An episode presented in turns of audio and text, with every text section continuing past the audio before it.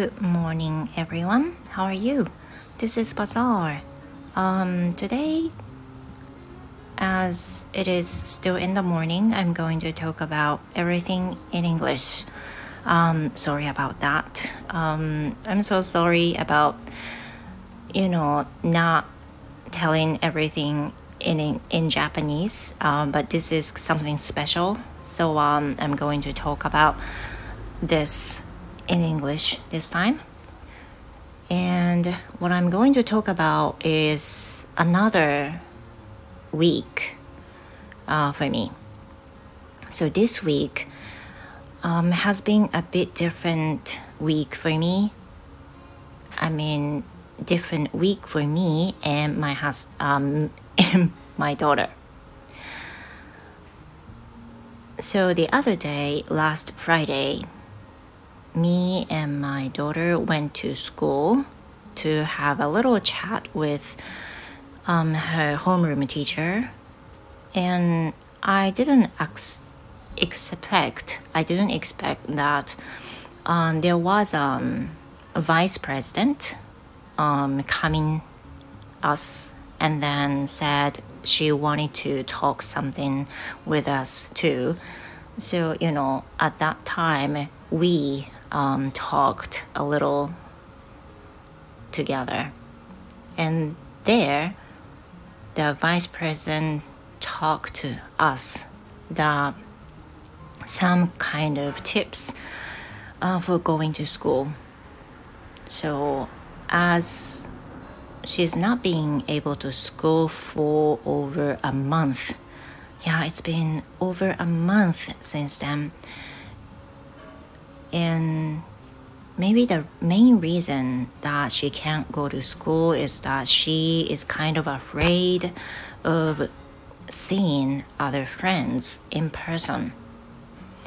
Uh, it doesn't mean she does not like her friends, nor she does not, you know, like to talk to them. But somehow now it's kind of difficult to talk to them, and even look at them. And that's because it's really struggling for her going to school now.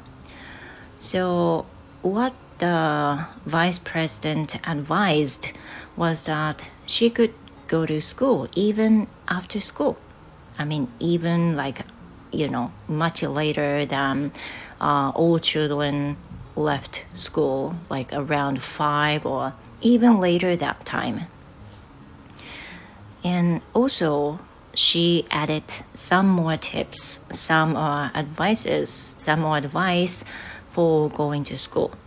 For like, if she doesn't want to go to school on the right time, she can just visit school and then stay just a short while, or the vice president could pick her up um, to here to the uh, to home, and then just take her to school. That's one thing. And another thing which my daughter really liked was that she could go to school after school. So she she could go to school right after all students um, leave school. And that's what my daughter really liked and she said she would like to try it. So I said, okay, uh, let's try it. And this week has been that week. We've trying to we're trying to do this, and today is the day.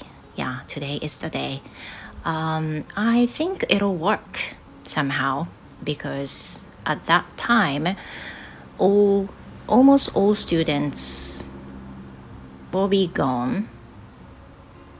So um, she will not be, you know, upset or she will not be nervous that much at that time. So there will be maybe, all right, all right.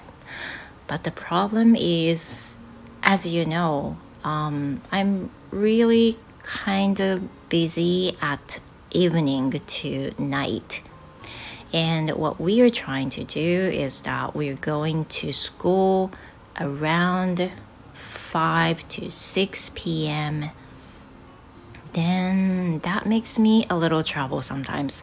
So what we have to do is that we have to adjust the schedule with me and with the vice president. Yeah. You know, I really appreciate that the vice president advised like that tips. I really understand that all teachers have been so busy crazily and I don't want them to be interrupted uh, by like us. But I th- I thought um, I will take that advice if it's possible, and if it's possible, I hope this might be a good step for her to go forward. So I hope, I really hope this will work. Mm-hmm.